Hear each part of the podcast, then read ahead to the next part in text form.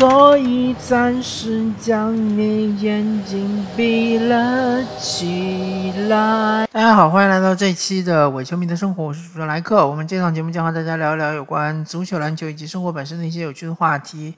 那么我们这一期呢，和大家聊一聊中国足球吧。中国足球，反正啊聊来聊去都没什么好事儿，对吧？呃，最近呢，我有幸呃见到了一场，就是嗯国内的呃小朋友的一场这个呃邀请赛的比赛。那么这个比赛具体的名称我就不说了。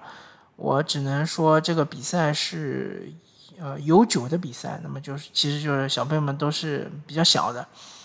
那么在这场比赛啊，当然这场比赛是八 v 八的比赛，就是包括守门员，一共是场上是每队八个人，两队一共十六个人。呃，其实呃。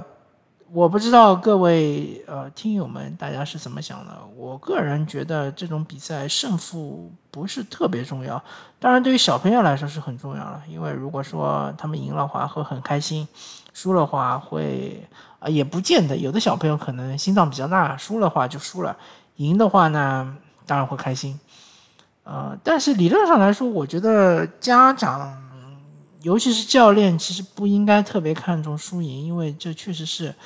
呃，青少年比赛嘛，而且又是邀请赛，对吧？那么邀请赛呢，确实呃是希望大家就是放平心态的这种比赛嘛。呃，但没想到呢，就是出现了不和谐的一幕，因为这场比赛中呢，呃，有一支球队他的小朋友的动作呢有点偏大，那么偏大了之后呢，就是裁判就判了几个任意球，因为呃，我这里要解释一下。在这种呃优势以下的比赛里面呢，因为守门员这个相对来说，呃，就是身材方面呢，包括像弹跳呢，不是那么的完善，尤其是这场比赛啊，这个防守方他们的守门员呢比较矮小，那么呃，所以说呢，一般遇到任意球呢，就很容易被对方吊射入网。当然，吊射呢也不是那么轻易的，对吧？也要看脚法的。但不管怎么说嘛，这场比赛由于就是说，呃，有两个任意球被对方就是通过，呃，任意球的机会就进了两个球嘛，那么就造造成了这个，呃，被进球的这一方的主教练非常的不满，同时呢也煽动了这个，呃，家长们的不满，对吧？甚至造成了一一度的比赛的中断。那这个呢就。非常的怎么说呢？我我个人是觉得，呃，非常的不应该，同时也也可以让我看到，就是整个中国足球的某一些弊端，对吧？比如说，呃，对于裁判的尊重是有限的，一般有一个嗯仪式仪式化的一个这个动作，就是比赛结束之后呢，大家手拉手，呃，成为一条直线，然后首先感谢对手。然后再是再次是感谢裁判，那么其实大家应该是能够理解，就是小朋友他毕竟是比较小，所以呢他们还是比较认可权威的，对吧？这就是我们国家啊少年儿童的一种特点嘛，所以他在比赛中不会质疑裁判的，几乎不会。呃，而且裁判呢在这种青少年比赛中呢，还是比较注重保护球员的。比如说动作稍微大一点了，对吧？球员受伤倒地了，裁判都会过去，呃，非常关切的去询问，然后也会赶紧让教练上来看一看。那么像这么一场比赛中呢，啊，出现了一些大动作呢，我也我也能理解。那么有可能就是说，呃，教练布置小队员们，对吧？对于某一个呃核心队员，对方的某一个核心队员要重点照顾。那么。嗯，小朋友可能就是说动作力度控制出现了有点失控嘛，对吧？啊，但不管怎么说嘛，就是其实裁判判决了就判决了，啊，没想到就是嗯，教练也好，这个家长也好呢，嗯，对裁判呃出现了非常大的不满，甚至于是有这个呃上场去这个怎么干扰比赛这种情况出现。那么，其实这这场比赛，啊，虽然说对于嗯这个赛事来说还是比较重要的，但是对于整个小球员的成长过程来说，其实是微不足道的。但是我们的这种呃家长和教练的火气还是压不住，那就可以从中看出来，其实呃从中国足球的各个层面来说，大家都有一种非常急功近利的这种想法。比如说最顶层的金字塔顶尖的国家队，我们使用的是规划政策。我们为什么要用规划政策呢？就是说，理由是说，因为这批球员水平不行，然后我们为了进世界杯，不得不去规划一批这个巴西的球员来帮助我们进入世界杯。那么，为什么一定要进世界杯呢？就是说，确实那个足球啊，特别是男子足球，它这个世界杯是呃最高殿堂，对吧？我们男子足球国家队从二零零二年到现在已经将近二十年了，就没有进过世界杯，对吧？呃，对于整个足球行业，包括对于这个足球青训来说，进了世界杯呢，肯定会有大大的好处。但是，呃，使用规划政策呢，无疑就是显显露出整个管理层、决策层的一种这个急功近利的想法。而且，我甚至觉得，嗯。足球这么一个项目，它背负了一些不该背负的压力，对吧？比如说什么什么梦啊，比如说嗯什么什么复兴啊之类的，对吧？啊，我们不知道为什么很难让这个竞技体育回归竞技体育本身，而需要强加上非常多的这种啊各种各样的呃。这种意识、这种形态，对吧？嗯，然后，呃，国家队往下数，那么就是俱乐部了，对吧？俱乐部有呃，职业俱乐部有三个等级：中超、中甲和中乙。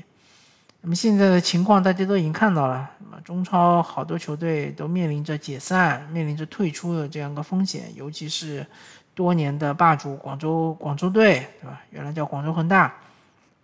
现在由于资金链断裂，呃，反正自从他传出资金链断资金链断裂之后呢，他从参加的第一场正式比赛上的全是预备队的队员，包括是，呃，同时呢，他们这场比赛还是输给了中乙的一支球队，是吧？当然，中乙的球队也没有外援。那么，呃，总总之吧，就看我们的中超联赛，看来是。难以为继了，或者说就算是能够勉强为继的话，也是一种半死不活的状态，非常的呃令大家觉得无趣吧。然后中甲嘛，也是虽然中甲其实没有受到国家队比赛的影响，但是毕竟中甲的水平就摆在那里。然后中甲也会有几支球队会递补上来，然后呢，那么中甲那没球队怎么办呢？中乙再递补上来。那么中乙没有球队怎么办呢？那就真没有办法了，是吧？那么就这么凑合着踢呗。反正这个职业足球球队啊，我猜测可能也就一百来支吧，一百来支球队，每支球队三十个人，呃，那么也就三千个人左右吧，也许可能还达不到三千个人。那么这三千个人就是三千个岗位嘛，对吧？如果说你是呃。青少年从事足球的这样一个职业，你希望以后踢职业足球的话呢，你就要去竞争这三千多个岗位。那么，呃，再往下数呢，就是一呃每支职业球队的梯队，包括呃每个省的少体校的球队，还有包括就是像呃魔都的徐根宝呃足球基地里面的那些球员们。那么。呃，总体来说，当然有的是还不错，有的是不太行，鱼龙混杂吧，只可以说是。尤其是我们其实俱乐部理论上来说，应该是会有很大的动力去搞这个青训，因为青训是很便宜的，呃，成本很低，然后收益又很高，对吧？如果万一出一两个球星，你还可以把它卖掉，然后还可以持续为俱乐部的经营提供现金流。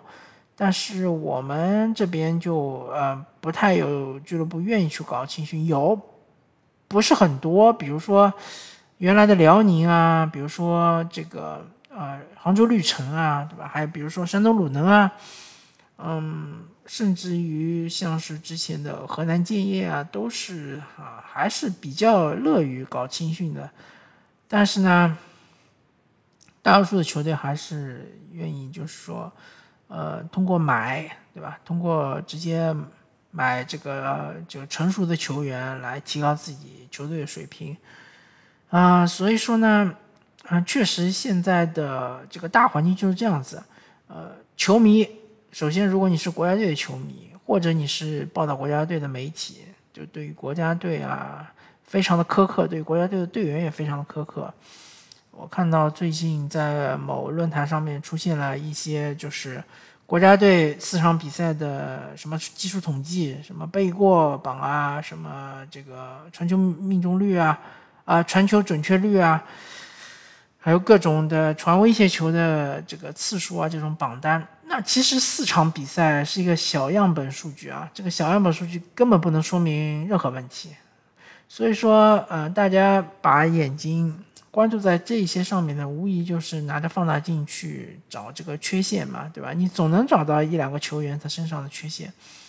所以吴磊被黑嘛，就说专门有球迷或者是媒体会出来教吴磊怎么踢单刀球，我觉得这个非常的可笑啊！难道说一个前锋他呃只要会了单刀球，会踢单刀球了，他就变成一个顶级前锋了吗？或者说这个前锋他所有的射门机会都是单刀球吗？对吧？评价一个前锋不能以单刀球，那我可以说斯特林这个球员也是一个非常糟糕的球员，因为他也不会踢单刀球，甚至可以说斯特林和吴磊是同一级别的球员。那我相信大大部分人肯定是不认可的嘛，对吧？毕竟斯特林人家是英格兰国家队的呃主力国脚，同时又是曼城队的主力球员，而你吴磊只不过是西班牙人队的一个边缘球员，对吧？只能保证每场上个半场啊，二十几分钟啊。完全不是一个档次的嘛，所以这个呃非常可笑啊！国内竟然会有这种嗯舆论，然后有这种说法啊，然后嘛就是对于俱乐部呢，每个俱乐部的球迷也是要求自己的俱乐部一定要出成绩，尤其是那些豪所谓豪门俱乐部，对吧？啊是，尤其是之前那个金元足球的时候。那个好多豪门俱乐部都是一掷千金啊，都想跟广州恒大掰一掰手腕那不成想，像是这个啊江苏队，原来的江苏苏宁就就地解散，对吧？然后就是这个呃天津权健，对吧？也是由于种种原因，也也就解散了。然后呃之后可能就是轮到广州队，对吧？之后还会轮到比如说呃河北队什么，反正。嗯，我也不知道球迷们是怎么想的。嗯，之前肯定是球迷对于球队的俱俱乐部的这个成绩的压力还是非常大。那么再往下走呢，就是，呃，这些青年队，青年队当然说，嗯，我们一般的球迷是很少会关注青年队的联赛的。就比如说最近一场什么尤尤十九。好像是上港优十九队对什么陕西某支球队踢了十九比零，对吧？这种比赛大家可能觉得很魔幻，所以呢，其实基本上不会关注。但是我相信我们对于呃国少队和国青队还是有一定的成绩的要求的，对吧？希望国少队和国青队能够打进世青赛和世少赛。但是我们其实好多好多年没有从那个呃亚青赛出现或者亚少赛出现了。呃，这就很说明问题嘛，就说明我们整体的水平确实不行，比起我们的东南亚的邻居越南啊、泰国啊，也也是有差距的，更不用说西亚那些强队，或者东亚的像是韩国、日本，我感觉完全是差距比较大。那么，嗯，反正我们只关注成绩嘛，也不关注这些呃过程到底是怎么样的，对吧？也不关注这些球员。他们的成长到底是怎么样的？所以我说了那么半天，我我的影子就是一场这个很普通的一场这个青少年邀请赛中的一场比赛，就是里面出现了，嗯，俱乐部的这个呃教练以及呃家长们对裁判的不满，呃，引出的就是我们整个这个中国足球的一种急功近利的一种思想，啊，同时还有一点我还没谈，就是我们对于裁判极度不尊重，我们呃根本不相信裁判的权威性，嗯，尤其是我们的媒体和我们的这个球迷，呃，甚至于蔓延到我们俱乐部的高层，蔓延到教练，蔓延到队员，这就是非常恶性的一种。